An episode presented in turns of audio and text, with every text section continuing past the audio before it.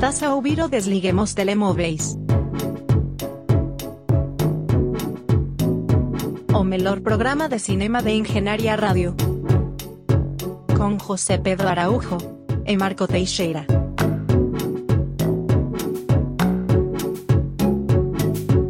Sejam bem-vindos de novo ao Desliguem os Telemóveis na Engenharia Rádio. Eu sou o Marco Teixeira, tenho ao meu lado o José Pedro Araújo. Estou aqui presente, de corpo e alma.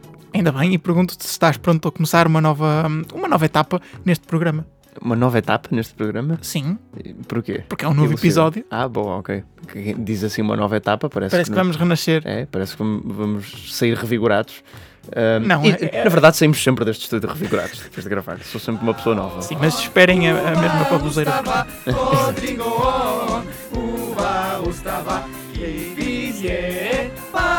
Vamos começar com um filme com um título interessante em finlandês que eu não vou pronunciar, vou apenas dizer o nome em inglês, que é Hatching. Hatching. Hatching, eh, ou seja, chocando, se quisermos traduzir para português. De cho- não chocar eh, um choque elétrico, não chocar de carrinhos de choque, ou psicologicamente é chocar um ovo. Portanto, Hatching, ou uh, Parranra- Parranrautoya, acho eu. Ok. É um filme finlandês uh, de 2022, portanto, este ano recente, que penso eu é um filme que estreou em Sundance uh, e é hum, categorizado como terror. uh, pronto.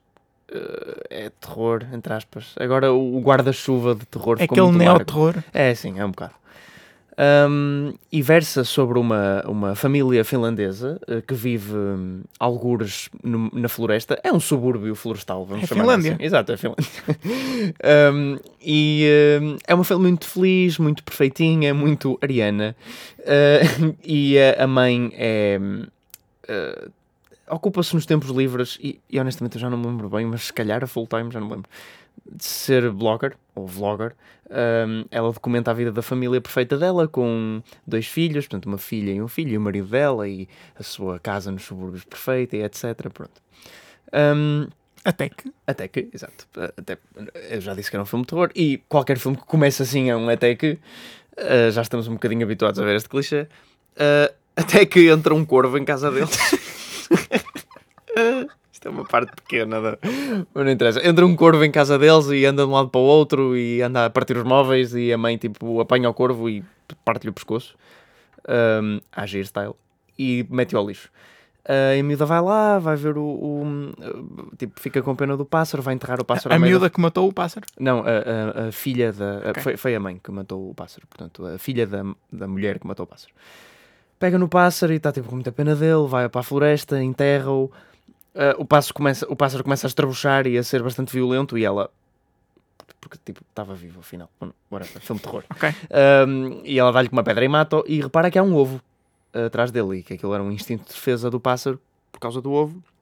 E ele diz: Ok, vou levar o ovo comigo. Como assim há um ovo? Isto está a ser muito confuso. Como assim há um ovo atrás dele? Há um- Ela pegou no pássaro e levou até à floresta e, E- tinha sempre um ovo atrás? E eh, não, e eh, coincidentalmente ela foi levá-lo ao local onde o pássaro tinha colocado o ovo. Ok, I guess.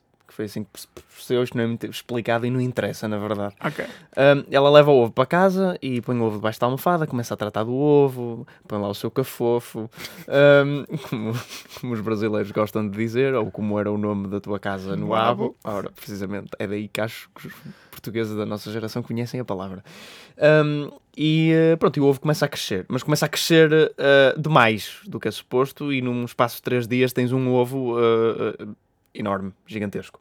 Pronto, e ela está sempre a tentar esconder o ovo. Isto é o que era mostrado do trailer. E era o que eu pensei no, no que o filme ia consistir.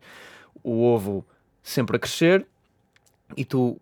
Pronto, e o filme ia jogar um bocado naquela tensão, mistério, o que é que está dentro do ovo, o que é que está a acontecer, de qual é a metáfora por trás deste ovo, né? É óbvio. E, e pensei, e pensei que o filme ia por aí. Mas não, o ovo é Claude a 20 minutos do filme. Portanto, eu disse, ok, não vai ser um filme sobre isso. O, o ovo é Claude e a criatura que está lá dentro Que depreendo que não seja uma criatura muito agradável. não é uma criatura muito agradável, uh, sai e pronto. E uh, a miúda é confrontada com esta criatura e depois começa-se a criar uma relação um, mãe e filha, no fundo, entre a miúda e a criatura, sendo a criatura a, a cria, não é? Sim. Porque foi ela que eclodiu o ovo, foi ela que chocou o ovo.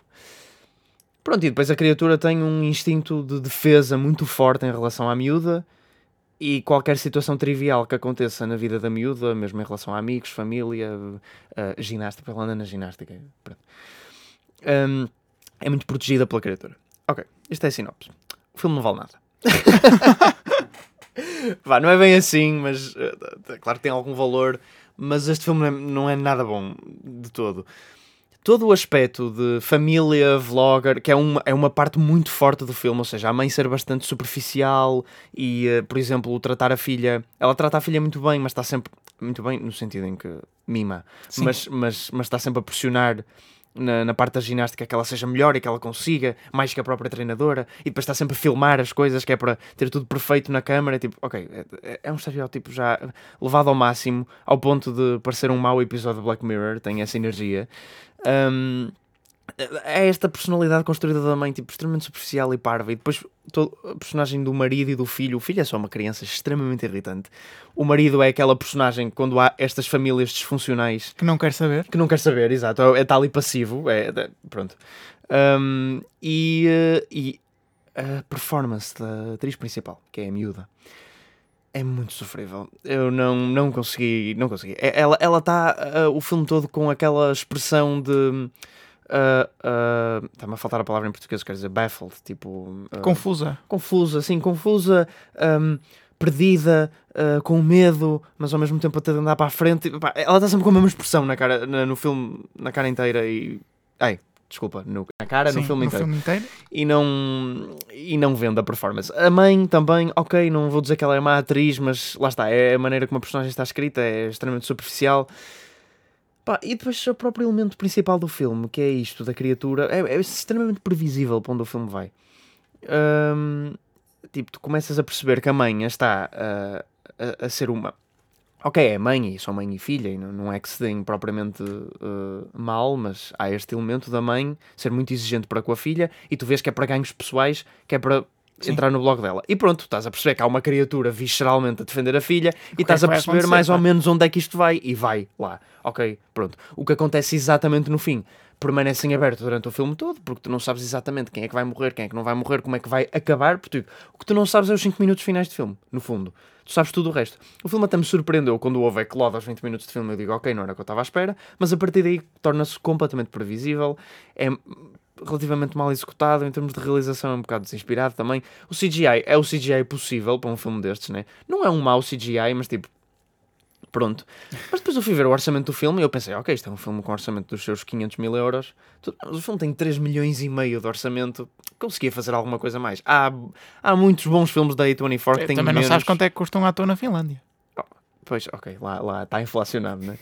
Ok, mas é, é, tudo bem que é, é a Finlândia e o custo de vida é mais caro, mas também são atores finlandeses, né? Pronto. Uh, e, okay. É assim, não, não me convenceu. Uh, depois há todo um elemento. Pronto, ok. Entrando em ligeiros spoilers aqui, mas há todo um elemento onde. Ligeiros. Spoilers, ok. Vou entrar um bocadinho em spoilers.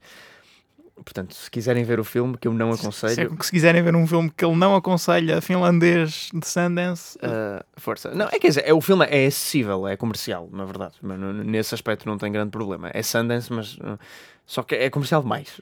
isso, isso, isso, não existe. Isso, isso, sou eu ser pretencioso, mas é, é, estúpido de vez em quando. Uh, há todo um elemento onde a mãe entra numa relação de adultério Uh, que é 100% aberta, que, a, que conta à filha, como se fosse uma coisa boa, e tipo feliz, tipo, ai, eu arranjei outro, outro homem, não sei o quê, e ela é tipo, e o pai? E ela diz no fundo, que se lixe, pai. Um, e a miúda, tipo, feliz a, a, olhar como se fosse. A miúda tem tipo 12 anos, valha-nos Deus, tem, já tem a capacidade necessária de entender a situação e, e ficar chateada com a mãe. Um, e, e, o pai, tipo, e depois ela fala com o pai e diz: Ó oh, pai, tipo, a mãe, não sei o quê. Ele, tua mãe sempre foi uma mulher muito determinada e eu respeito isso. E, What the fuck? Isto não, são, isto não são reações normais. É que depois o filme joga. Eu nem percebi se ele queria entrar numa zona Yorgos Lântimos das personagens serem só avariadas da cabeça e esse é o universo e ponto. Porque depois também há personagens relativamente normais, percebes? Portanto, é só. I mean, esta família. Eu nem percebi bem qual era o comentário que o filme queria fazer com isto. As personagens são só escritas de forma errada e estranha e, e, e weird for the sake of being weird. Sim. Uh, e não, não, não, não resultou mesmo para mim, por cima das performances que, que foram más. Pá, Hatching não, não recomendo de todo. Estás muito enervado, eu vou-te dar aqui uns minutos para tu te acalmar.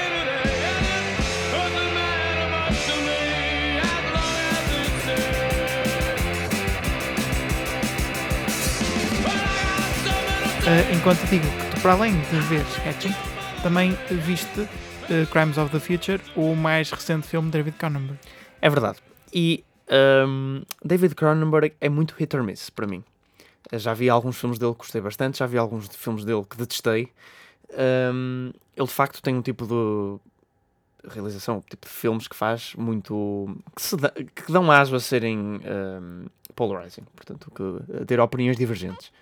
Uh, sim, bastante, desculpa. Eu vi, eu vi Crash e vi Videodrome, que são dois filmes que são muito semelhantes em alguns aspectos, e detestei um, adorei o outro. Ok. Um, mas, uh, pronto. Mais recentemente ele tem feito filmes mais uh, normais, vamos dizer assim. Fez A History of Violence, fez Eastern Promises, que são filmes de crime, drama, uh, um bocadinho fora do que ele costumava fazer do body horror, e, e desde Existence que ele não fazia um filme verdadeiramente de body horror. Portanto, desde, desde o século passado, no fundo. Um, e Crimes of the Future prometia ser o regresso de Cronenberg ao body horror. Um, e é e não é ao mesmo tempo, no sentido. Quer dizer, é, é, na verdade é. Não é, não é o regresso a um body horror tipo A Mosca, que é mais. que é, que é o mais conhecido dele, que é mais só isso. Continua a ser um filme extremamente cerebral, uh, Crimes of the Future. Mas eu acho que isso sempre foi a linha Cronenberg. Ele, ele, junto, ele tinha de facto essas cenas que eram visualmente muito ricas e muito nojentas e com practical effects muito bom. Acho que isso ah, muito bons. Acho que isso repercute em Crimes of the Future. Mas é um filme que não deixa de ser muito frio e que tem muitas ideias por trás e tem um argumento uh, muito recheado, mesmo assim. É uma coisa que eu gosto e ainda bem que aconteceu. Uh, Crimes of the Future uh, versa sobre é, é, talvez no futuro, acho eu. Sim, deve ser. okay. um, e, e, é sobre uma dupla, uh, protagonizada por Viggo Mortensen e Lea Seydoux, de artistas performativos. Um, o Viggo Mortensen uh, tem uma síndrome de, já não sei como é que ele chama, mas é qualquer coisa tipo evolução acelerada, onde ele está constantemente a desenvolver novos órgãos um, devido okay. a tipo. É, é, é, tipo, estás a ver a evolução da espécie humana, mas condensada Sinto que na é vida de um organismo. Para ele poder uh, ter mais órgãos cortados. Sim, é verdade, mas, mas resulta. Uh, e uh, portanto, ele está sempre a desenvolver novos órgãos. E a Lea Seydoux é uma ex-cirurgia que agora é artista e, e faz performances com ele. E tira-lhes esses órgãos e, e tatua-os, desenha-os e expõe-nos. E toda, toda o ato dela tirar o órgão, eh, que também é, obviamente, obviamente, porque isto é Cronenberg, é extremamente sexual, é extremamente erótico. Uh, todo o ato de tirar o órgão, uh, aliás, até há uma frase que é, é propagada no filme que é. Uh, já não sei se é exatamente assim, mas é Surgery is the new sex. E eu, claro. Okay. portanto, não, não poderia haver uma frase mais Cronenberg. E, e deixa-me dizer que este é talvez o filme mais idiosincraticamente dele que eu já vi. Um, Uh, portanto, e ela tira os órgãos e expõe-nos e, e, e, é, é público, a, a, cirurgia é pública e é toda uma... É uma obra de arte, pronto. Um, e depois, simultaneamente, existe um departamento uh, de órgãos, de, de registro de órgãos, que fica muito interessado, porque esta coisa de evolução rápida tem sido manifestada uh, em vários humanos, não é só nele, e tem sido vista como preocupante por, pelo governo e tudo, porque um, é considerado um desvio da linha humana e pode-se dizer que estas pessoas que estão a evoluir muito rapidamente estão a tipo, degenerar as espécies, estão a sair okay. da espécie humana, estão-se a transformar noutra espécie, na verdade.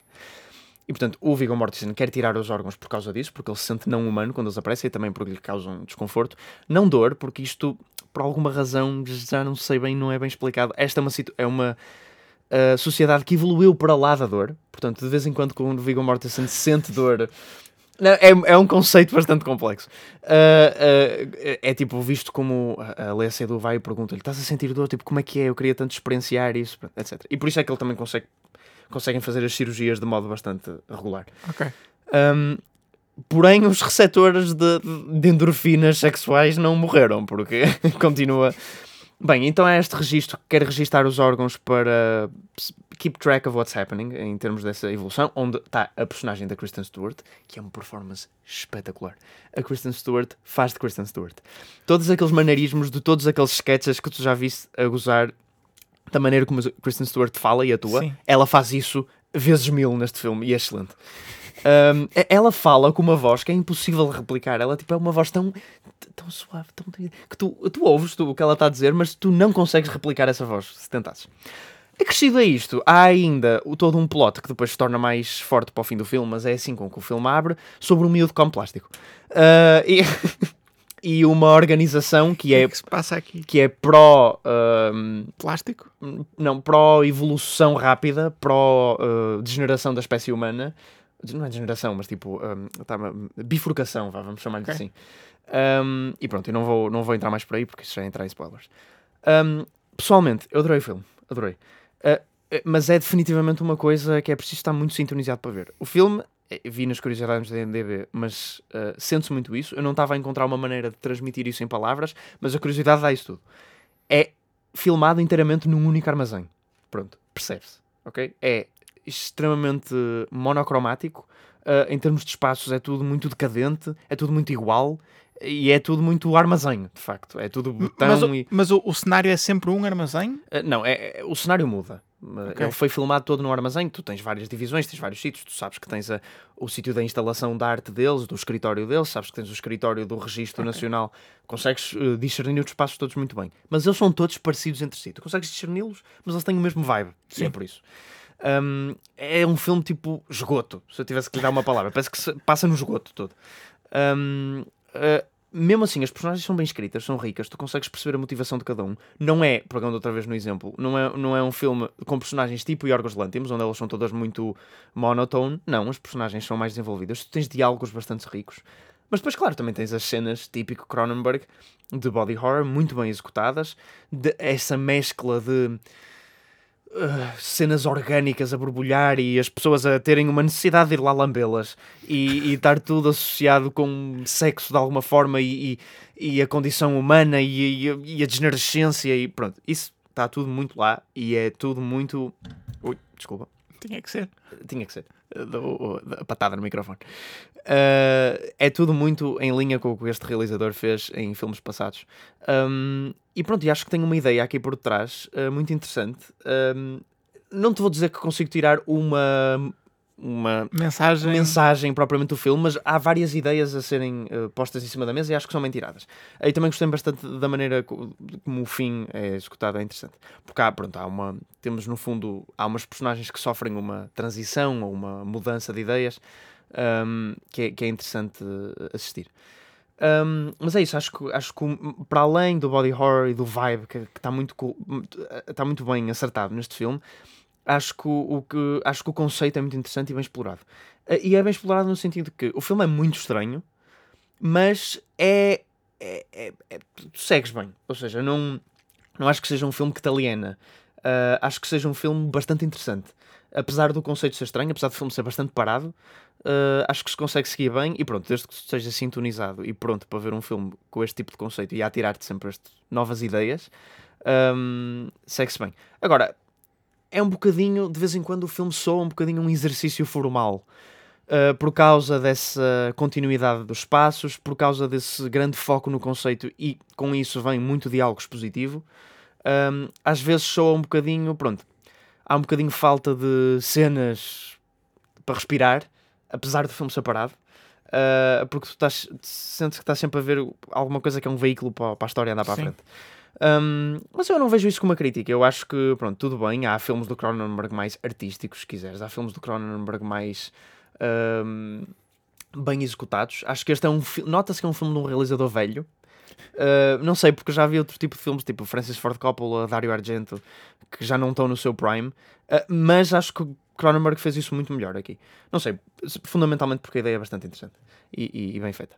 Pronto, um, é uma mescla um bocadinho de ideias. É um filme bastante estranho, mas eu recomendo ver. Não é definitivamente um filme para toda a gente, mas vai por uma direção. Não sei se é inesperada, porque tudo que o filme te atira a uma certa altura é inesperado. E, e- e a partir de uma certa altura começou a explorar conceitos que eu tipo, ok, isto é interessante. Eu nunca tinha visto isto explorado em nenhum tipo de ficção. Um, e é uma coisa nova para dizer. Stonehenge,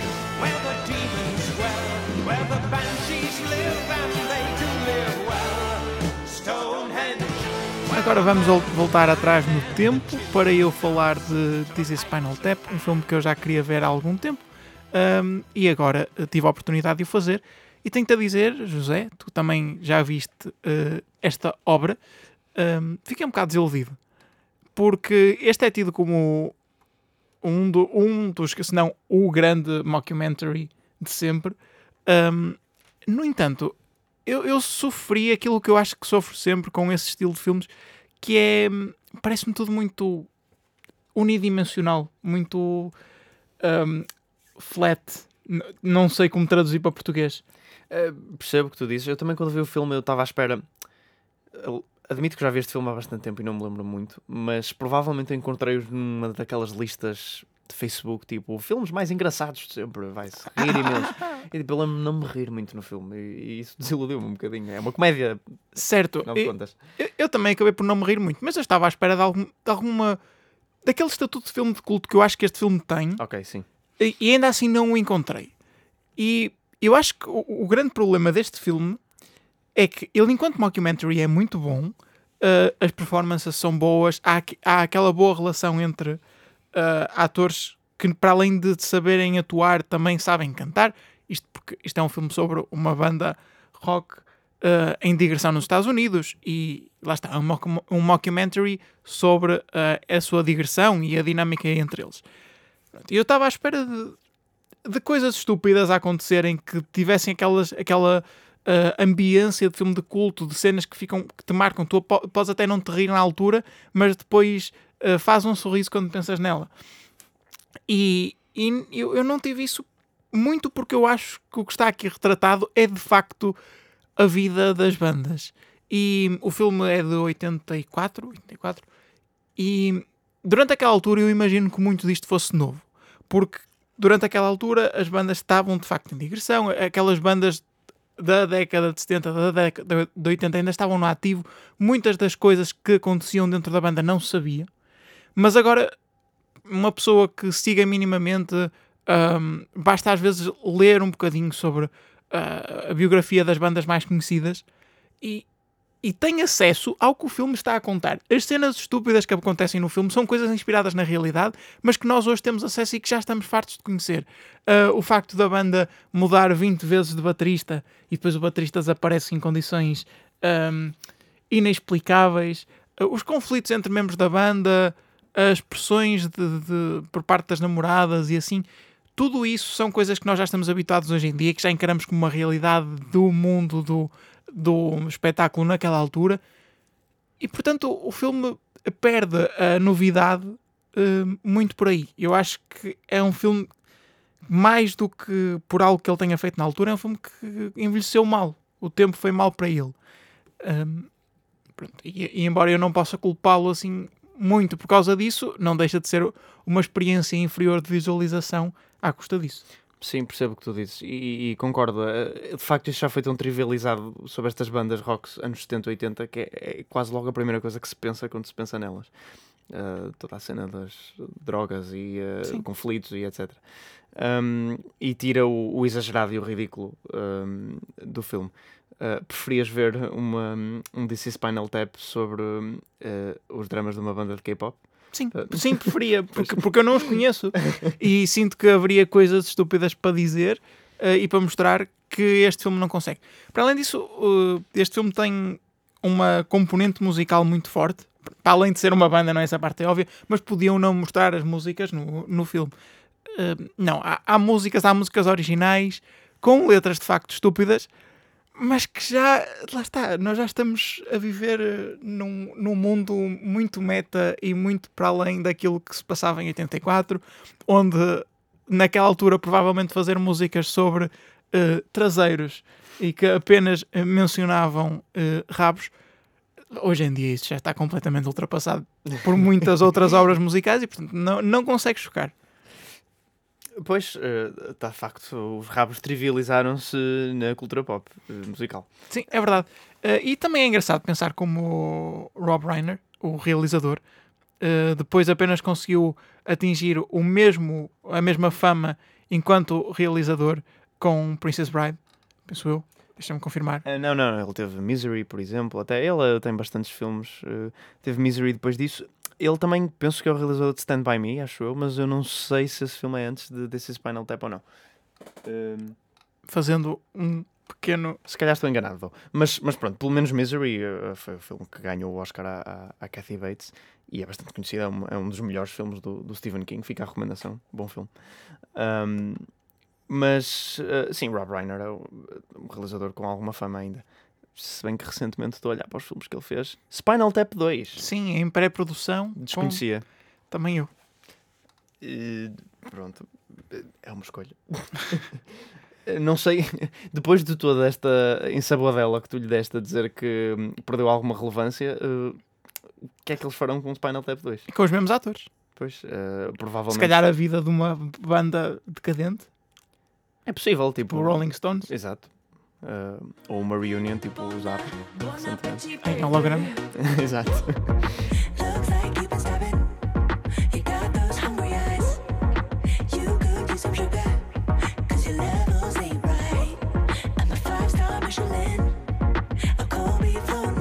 Bem, está a morrer, portanto vamos passar para Flux Gourmet, outro filme que tu viste e pronto, tu tens hum, a capacidade de conseguir ver coisas modernas ou, ou deste ano ainda que não propriamente interessantes e, e eu admiro-te por isso. É, foi mais um filme de 2022. Temos hits e temos misses, não é? Uh, Hatching foi um miss. uh, Crimes of the Future foi um hit. Flux Gourmet, vamos descobrir. Flux Gourmet é do mesmo realizador de In Fabric e também ele já tem outros filmes uh, como uh, Duke of Burgundy e um, Barbarian Sound Studio, que eu nunca vi, mas são conhecidos na zona do terror. Mais ou menos terror, uh, nem lhe chamaria bem terror. Um, se é que se pode chamar In Fabric terror, Flux Gourmet já está completamente fora dessa zona. Aliás, Flux Gourmet é provavelmente uma comédia. Um, digo provavelmente, porque eu fiquei um bocadinho na dúvida. Este é indubitavelmente o estilo dele, porque é indubitavelmente o mesmo estilo que eu vi em Fabric.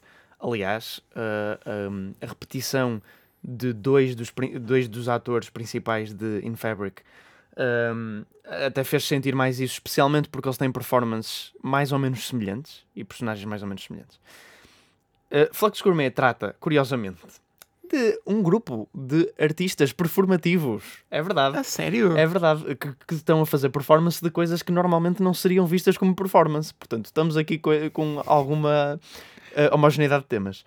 Um, eh, puxando um bocadinho atrás, eh, um, tem eh, personagem de Gwendolyn Christie, conhecida como a. um, Brienne. Brienne de Tarth, exato, no- nos Game of Thrones, ou o Captain Phasma, apesar de me mostrar a cara em Star Wars. Um, ela gera uma residência onde ela avalia uma série de candidaturas de grupos um, de- que fazem uh, performances. Eles, eles têm um nome, mas já não lembro como é que eles chamam. Mas são do género performances artísticas culinárias. Tipo show cooking. Mais ou menos. Uh, e, e, uh, e é mais estranho. E ela, ela avalia, pronto, e uh, decide dar a bolsa e, e, e conceder a candidatura a um grupo, que é um trio, que é constituído por uma, uma mulher principal, que é a mais a parte, o gênio artístico, e depois dois um, ajudantes, um deles sendo o ator principal de Sex Education, portanto, bastante famoso, um, que são os engenheiros de som dela. Eles são, eu não sei se são, era só o grupo deles ou todos que faziam, mas eles fazem Sonic Catering, que consiste em uh, cozinhar num palco ao vivo uh, e um, ter microfones a registar os sons todos um, que vêm da cozinha, a misturadora, a panela a ferver, etc. A, a certa a borbulhar, uh, you name it. Um, e uh, estes sons passam por um, uh, sei lá, uma série de aparelhos cujos nomes eu não sei, amplificadores e o caraças, e moduladores e etc. e computadores, uh, e eles alteram os sons e distor uh, distorcem os sons enquanto a mulher principal à frente não dança. ens- Ok, tu- tu- é, é muito mais estranho penso. É, então. não, é estranho, é estranho. Dança, ensanguenta-se, whatever, eh, enquanto eles modulam os sons e etc. Pronto. Eh, e este trio é admitido na casa e segue a vida deles enquanto vivem lá na casa e preparam os seus espetáculos. O conflito de interesses entre os três artisticamente, o conflito de interesses entre eles e a dona da casa, eh, que é também a, tipo a madrinha artística deles, no fundo. Madrinha no sentido que os financia. A patrona. A patrona, era isso que eu queria dizer, não era a madrinha, tens toda a razão. Ah, e. sorry. Ou a mecenas. Exato. Uh, Financia-os e, portanto, quer ter algum tipo de input artístico, uh, mas eles estão relutantes.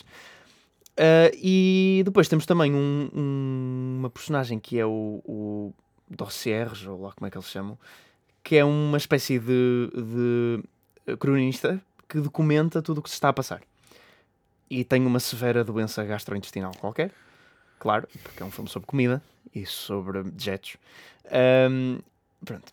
Assim, o conceito é interessante, mas ao contrário de Crimes of the Future, que pega num conceito interessante e explora cada vez mais, e eu consigo perceber de onde é que, para onde é que ele está a ir, e cada volta que ele dá interessa-me cada vez mais, Flux Gourmet é o contrário. Ele pega num conceito interessante e cada volta que dá interessa-me cada vez menos. Um, porque começa a entrar numa zona de abstração. Assim, granted que as personagens são muito estranhas, e isto já acontecia com In Fabric. Aliás, é exatamente a mesma frequência que In Fabric. Mas In Fabric, até por ser um filme mais ou menos dividido em duas partes, que muda severamente a meio e tipo, ok, volta-te a chamar a atenção. E por ser um filme que tem um conceito fundamentalmente mais campy, mais, mais foleiro, uh, que é um vestido que mata pessoas. Sim. E portanto é mais engraçado. Percebes? Tu? E- Eles são os dois um bocado comédia. Pronto, num nível muito surrealista, mas são. Uh, e In Fabric tem um conceito que dá mais aso a isso. Este, pá, depois começa a entrar muito nas entrevistas que o cronista tem com, um, com os membros da, da, Da, tru, da da, da trupe, exato. A, a perguntar, uh, pronto, entre divergências entre eles e como é que se conheceram e como é que foram de, de um grupo unido artístico que quer revolucionar o mundo do Sonic Catering para o que estão agora. Depois o filme puxa-me bastante por isto, às vezes é muito silly e às vezes é muito introspectivo. Um, e depois é todo sobre uma relação entre o artista e o executivo, né? o quem paga e quem produz uh, a arte, um, e o que é um conceito que eu estou um bocadinho removido de, na verdade, e é um conceito um bocadinho nicho para o mundo artístico, pronto. Um, e, e há cenas muito interessantes, por exemplo, há umas cenas onde uh, essa tal patrona uh, vinha com os três e, e punha-os numa sala vazia e dizia You're in the shops e começava a simular toda uma cena onde eles estavam no supermercado. E, ela, e, e essa cena é muito rica, é muito interessante. Ela dizia Uh, imaginem que estão a andar no supermercado e eles, tipo, mímica, não é? Tudo, a andarem com os carrinhos, os três não sei o quê. Mas não havia props, não é? Eram só eles Sim. numa sala vazia. E ela dizia: E agora imaginam, imaginem que vão ao, ao corredor dos temperos e não existe R por Provence. E vocês ficam num estado de letargia e choque total. E eles a, a mimetizarem. Portanto, é- percebes? Há algumas ideias, há um barro tirado à parede que de vez em quando cola, mas no geral. Pá, depois há muitas personagens e há muitas coisas a acontecerem. E a mim, o meu principal problema foi todas as cenas que aconteciam dentro da trupe e depois eh, entre a trupe e esta patrona, porque ela queria severamente que eles não usassem uma ferramenta qualquer de, de som, que já não não era um modulador, mas era qualquer coisa assim. Eh, Ela não queria que eles usassem e depois começou a manipulá-los e escondia e depois mandava a polícia ir lá confiscá-la e não sei o quê, só por eles não usarem uma ferramenta. Era uma coisa, de facto, engraçada, ok? Era uma coisa que andava o filme para a frente. Mas todo o, todo o plot que aconteceu com o dossier e a sua doença gastrointestinal e, eh, e, e várias, várias cenas, Marco, tipo 10 cenas, onde ele narrava coisas em grego que não tinham tradução. Tipo, alienou-me completamente. E a personagem dele é, parece-me removida do vibe do filme porque não tem o toque ligeiramente exagerado, cómico que as outras personagens. É, é extremamente taciturno e eu percebo que aquilo deve ser uma chave crucial para o filme, pelo, pelo foco que lhe dão e até pela maneira como acaba. Mas, Mas, tipo, tu não conseguiste abrir o eu não cofre. fiz a ligação, eu não fiz a ligação. Hum, houve muitas coisas que em Fabric eu também não fiz a ligação, mas tipo. O, Mas como, é, como é que te A explicar? estupidez Hum, consegue vencer isso. A estupidez é também reduzir estes filmes a uma coisa muito, muito pronto, reduzida. Passo pleonasmo. Mas, uh, mas, mas o gel do filme fez sentido para mim. Tipo, o pacote em que aquilo me foi apresentado no fim fez algum sentido. Aqui uh, houve elementos que me ficaram mesmo fora. Um, e por isso a resolução das coisas não resultou muito bem para mim muitas vezes. Um, não sei, há personagens interessantes, nomeadamente os três, os do trio. Acho que há uma boa dinâmica ali uh, feita. Mas ah, pareceu um bocado pretencioso de vez em quando também e, e não foi tão longe quanto eu estava à espera nas cenas de chocar, nas cenas da comida, nas cenas dos dejetos, nas cenas, pronto, nas cenas nojentas, nas cenas viscerais. Ok, houve uma coisa ou outra que eu disse que eu fiquei um bocadinho uh, a, a se me cerrar os olhos e tipo, ok, isto é nojento. Mas não foi tão longe quanto eu estava a Achas esperar. que é Cronenberg devia realizar isto também? Exato. Acho que Cronenberg fez melhor. Uh, pronto, sendo filmes bastante diferentes em muitos aspectos, mas tem algumas coisas em comum e acho que Cronenberg fez melhor isso. Um, pronto, mas uh, é um filme que se calhar não foi para mim. Uh, ao contrário de Hatching, que eu acho que tem partes objetivamente más, eu não acho que Flux Gourmet seja objetivamente mau. Acho que, foi, acho que é subjetivamente mau. Para mim foi mau. Uh, mas acho que é possível encontrar valor neste filme e, e vê-lo. Eu acho, achei também um bocadinho superficial nas ideias que tocava, mas se calhar eu também não as consegui atingir tão bem quanto devia, ou quanto consegui. Um, mas pronto, uh, é outro filme de Peter Strickland, Strickland que é indubitavelmente dele. Isso é uma coisa que se pode dizer. Vamos concluir eh, este episódio do Desliguem os Telemóveis apenas mencionando o Minions The Rise of Gru. Não, nenhum de nós foi ver, eh, mas o filme bateu o recorde de, de bilheteiras no 4 de julho, nos Estados Unidos, ao fazer eh, 125 milhões de dólares. Eu não sei se sabes qual o filme que ele ultrapassou neste não, ranking. Não, não faço ideia. Transformers Dark of the Moon. Bem, vem ao diabo escolha. Eu acho, eu acho que até foi uma substituição para melhor. Um, é um filme dos Minions. A sequela do filme dos Minions. Exatamente. Que, que os Minions que se aproximam um spin-off do Gru Mal Disposto. que Existem Exatamente. três filmes. Ok. Há, há de facto uma epidemia Minions e eu nunca a percebi. Ah, mas deixa-me dizer que eu, eu tenho uma coisa que, eu preciso dizer neste filme.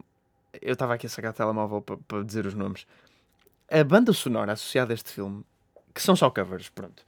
Mas os artistas associados, isto parece o line-up da Primavera Sound. Isto, isto parece.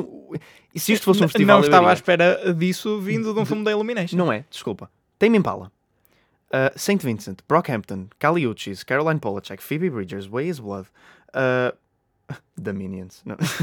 Tipo, Her. É, é- é assustadora a quantidade de nomes grandes que isto tem associado. Diana Ross. Para uma soundtrack do filme dos Minions. Isto são tudo covers. E já agora, acho que é má. Claro, eles pegaram numa série de artistas virtuosos que são. Eu gosto bastante, mas mesmo assim, na crítica em geral, são considerados bons. uh, e, e os Minions pegaram e conseguiram que eles fizessem covers péssimos. Pelo menos eu não ouvi, eu não ouvi, só ouvi o da o do Tame Impala, os do, o do ai, Tame Impala Sim. e Diana Ross, ah, mas ouvi dizer que a versão de, dos Brockhampton ah, está tenebrosa e inaudível. Mas pronto, ah, parabéns, parabéns aos filmes dos Minions para conseguirem transformar, ah, para conseguirem fazer um reverse Midas, mais uma vez. Ah, É um reverse Midas e depois um Midas, né? Porque eles conseguem uh, Ah, fazer as coisas más Exato. e depois depois- transformarem em dinheiro. exatamente, exatamente, bem visto.